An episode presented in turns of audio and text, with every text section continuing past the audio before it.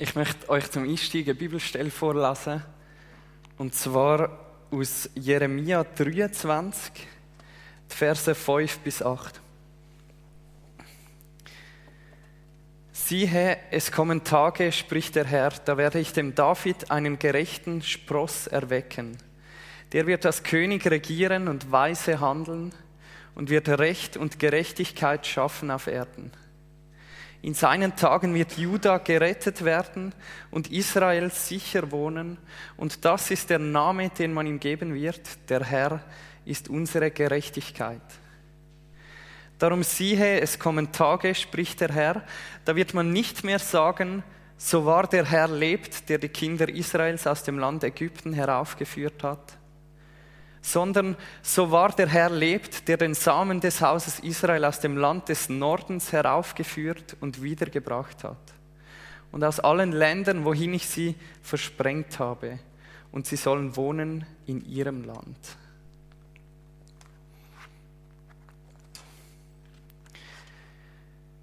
Die Zeit, wo die Worte ausgesprochen worden sind, ist eine der schlimmsten Zeiten überhaupt im Leben vom Volk Israel. Die Zeit ist eine der schlimmsten Zeiten Das Volk Israel ist von Gott, das können wir im Alten Testament lesen, ein auserwähltes Volk gewesen. Es ist ganz besonderes Volk. Es steht im Alten Testament, Gott hat das Volk ausgewählt aus allen Völkern und er hat dem Volk eine besondere Mission gegeben. Sie sollen ein Sagen sein für die ganze Welt, ein Sagen sein für alle anderen Völker auf der Welt.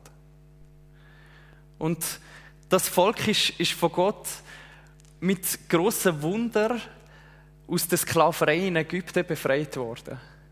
Das Volk ist von Gott auf wundersame Art und Weise gesegnet und befreit worden. Und nachdem sie aus Ägypten rausgekommen sind, ist Gott dem Volk begegnet. Gott selber ist auf den Berg herabgekommen und ist dem Volk begegnet und er hat ihnen ein Gesetz gegeben, er hat ihnen Richtlinien gegeben, er hat mit dem Volk einen Bund geschlossen.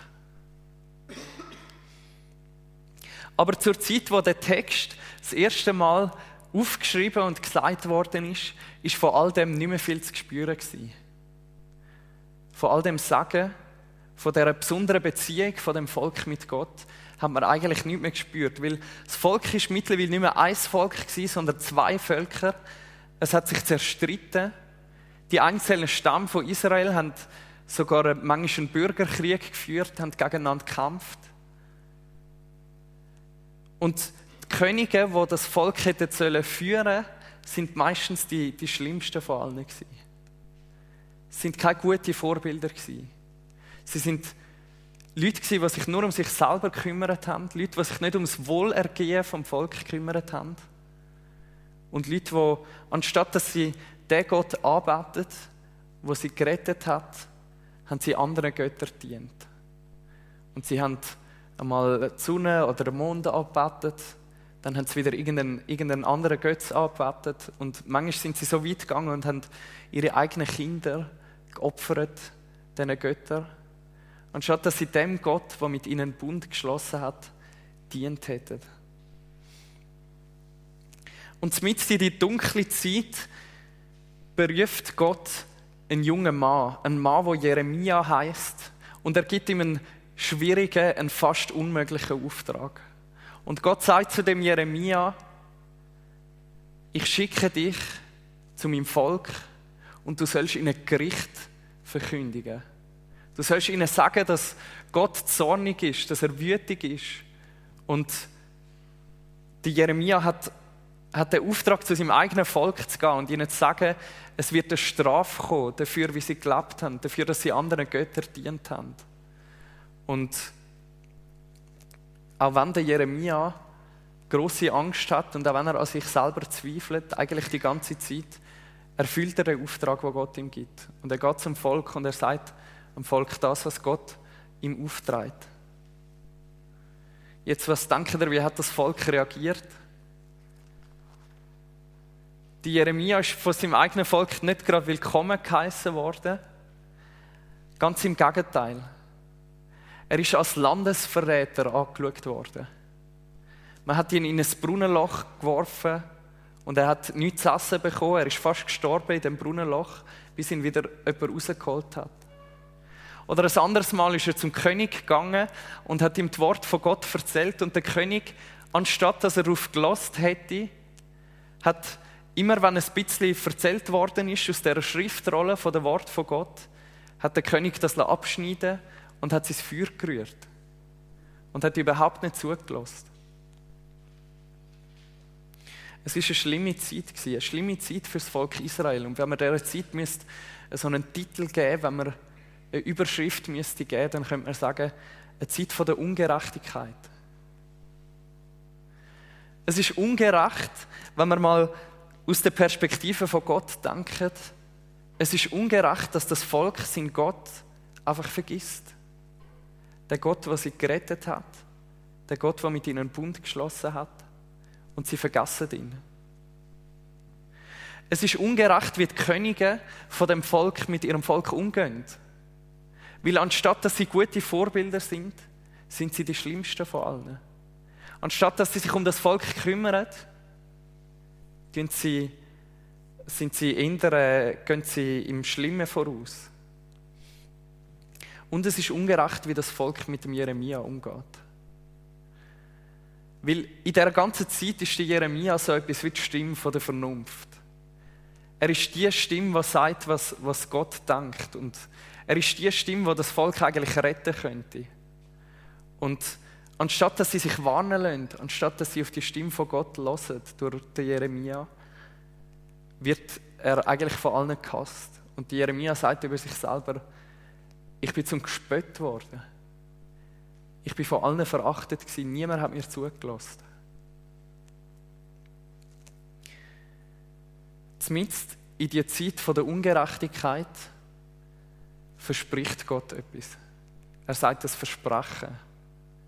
Und das ist der Text, den ich am Anfang vorgelesen habe. Gott sagt, es wird eine andere Zeit kommen. Es wird eine Zeit kommen, die anders ist als die Zeit der Ungerechtigkeit. Und Gott sagt, es wird eine Zeit kommen, wo ein Nachfahre vom König David als König wird aufstehen und gerecht wird herrschen. Es wird eine Zeit kommen, wo der König ein gerechtes Reich aufbaut. Und der König, der Nachfahre von David, wird einen Namen haben. Und sein Name wird sein, der Herr Gott ist unsere Gerechtigkeit.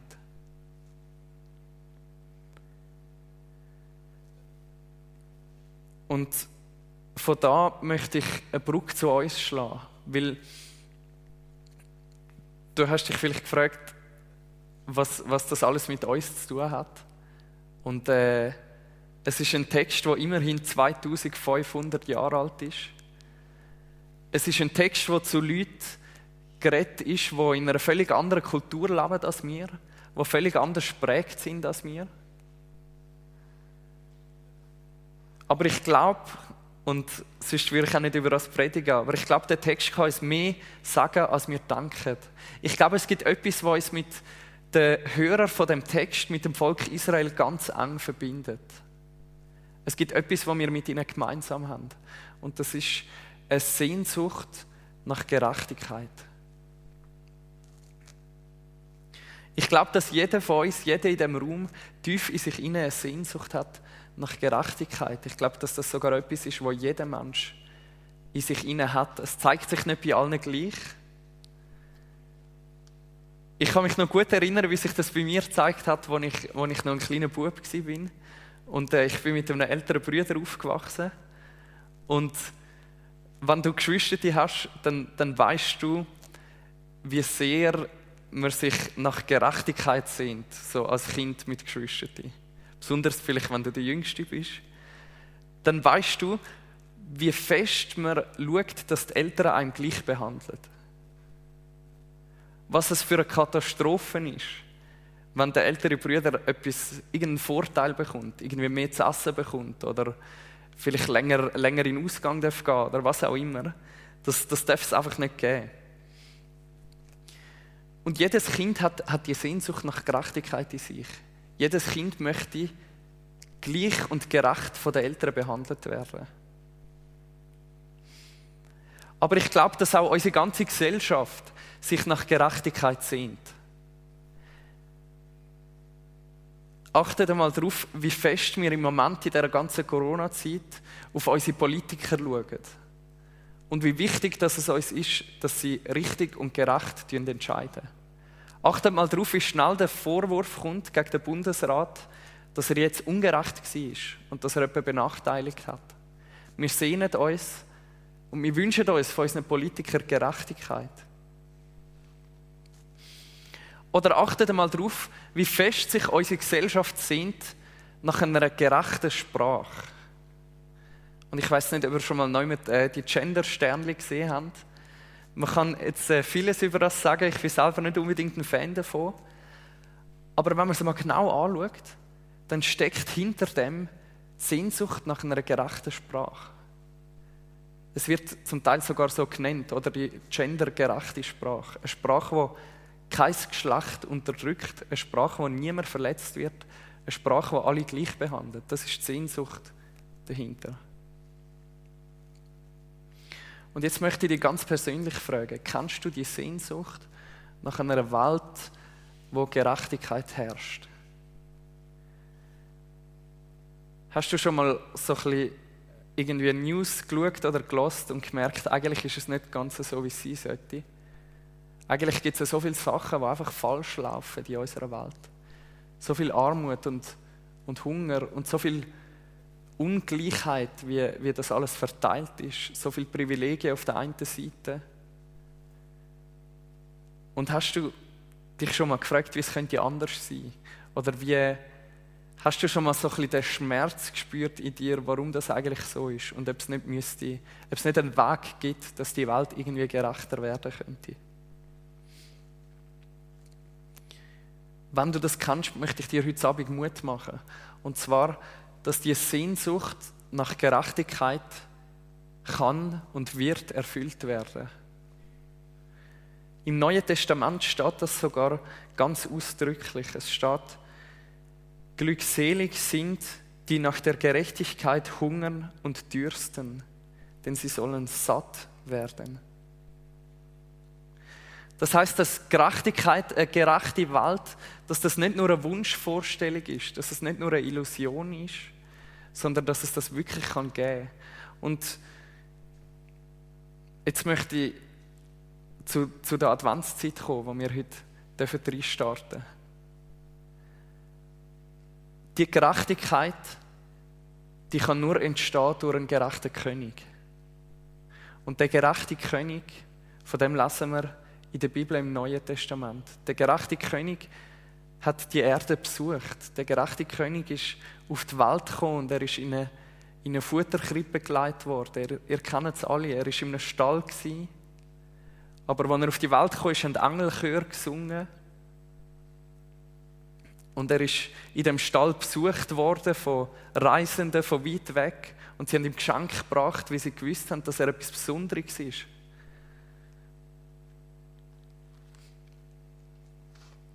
Jetzt, was hat das mit dem Jeremia zu tun? Mit der Stelle, wo wir gestartet haben? Vielleicht hast du dich schon mal gefragt, warum das Neue Testament so komisch anfängt. Weil auf der allerersten Seite vom Neuen Testament in Matthäus 1 haben wir den Start in das Buch und es ist ein Geschlechtsregister. Und ich habe mir schon oft überlegt, wenn ich jetzt ein neues Testament schreibe, wenn ich den Plan hätte, das Buch zu schreiben, das die ganze Welt verändert, dann würde ich einmal nicht mit einem Geschlechtsregister anfangen. Aber es gibt ganz einen bestimmten Grund, dass das Geschlechtsregister am Anfang steht. Und zwar, in Matthäus 1 wird die Linie gezogen vom König David zu Jesus Christus. Und damit sagt der Matthäus, der das Buch geschrieben hat, der, der jetzt kommt, der, der in der Adventszeit auf die Erde kommt, der ist die Erfüllung vom ganzen Alten Testament. Er ist die Erfüllung von diesen Prophetien. Er ist die Erfüllung von dem, was 500 Jahre vorher die Jeremia gesagt hat und der Jesaja und die ganzen anderen Propheten. Das ist der Nachfahre vom König David, der gerechte König. In ihm werden sich die Verheißungen erfüllen. Und wir könnten, wir könnten heute Abend 100 Verheißungen anschauen, was es gibt im Alten Testament, was sich in Jesus erfüllt haben. Aber ich möchte zum Schluss mit euch eine einzige anschauen. Und das ist die, die steht im Text im Jeremia, wo die Jeremia 500 Jahre im Voraus sagt, man wird dem Mann, der kommt, einen Namen geben. Und der Name ist, der Herr ist unsere Gerechtigkeit. Was bedeutet der Name? Was ist die Bedeutung von dem Namen? Der Herr ist unsere Gerechtigkeit. Es bedeutet, wir sind nicht gerecht. Aber Gott ist gerecht und Gott schenkt uns seine Gerechtigkeit.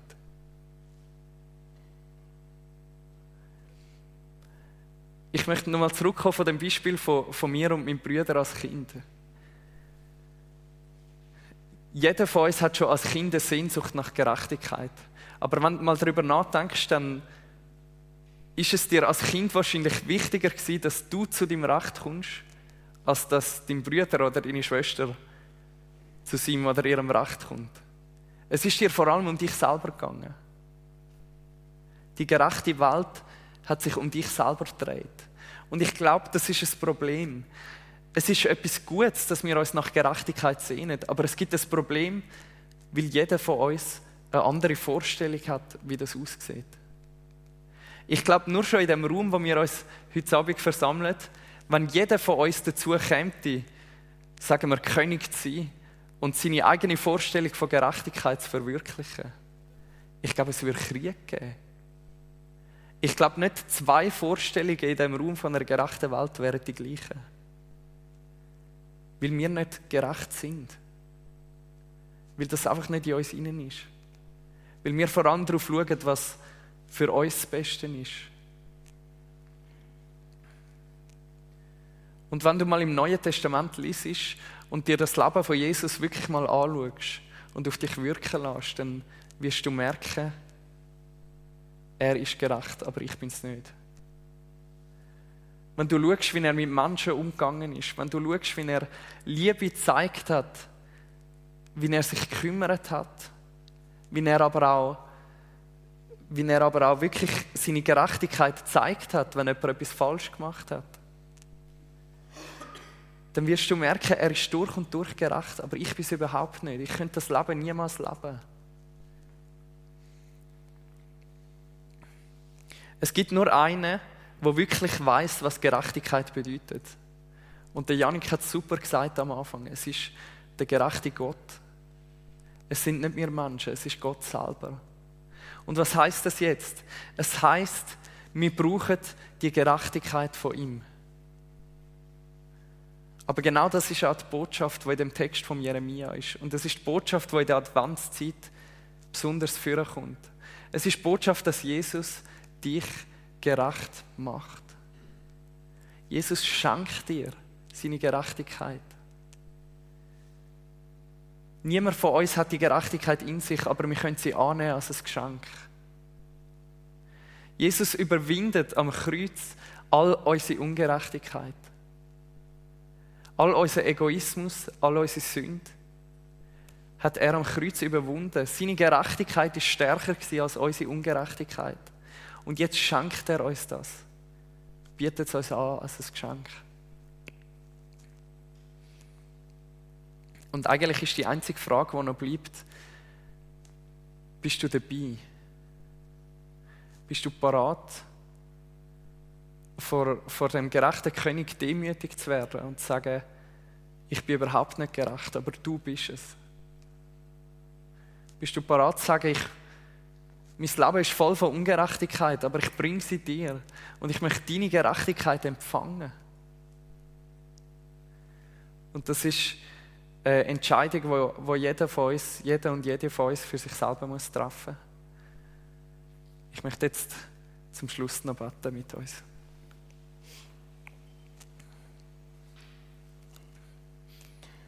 Herr Jesus, ich danke dir von ganzem Herzen, dass du auf die Welt gekommen bist und dass du uns gezeigt hast, wie ein gerechter König aussieht. Ganz anders, als wir das gelebt hätten. Ganz anders als all unsere Vorstellungen von Gerechtigkeit. Jesus, ich danke dir, dass du aber nicht nur ein Vorbild bist für uns, sondern unser Erlöser bist. Ich danke dir, dass du uns Gerechtigkeit schenkst, die, die uns fehlt, Herr. Und ich danke dir, dass wir auch dürfen sagen, wenn wir zu dir gehören, Gott ist meine Gerechtigkeit. Nicht ich bin meine Gerechtigkeit, Gott ist es. Und ich danke dir, dass du uns das anbietest als Geschenk, Herr. Und ich möchte dich bitten, dass wir den Wert von dem immer mehr dürfen erkennen und nie vergessen. Dir ist Lob und Ehre, du bist der gerechte König und dich möchten wir anbeten. Amen.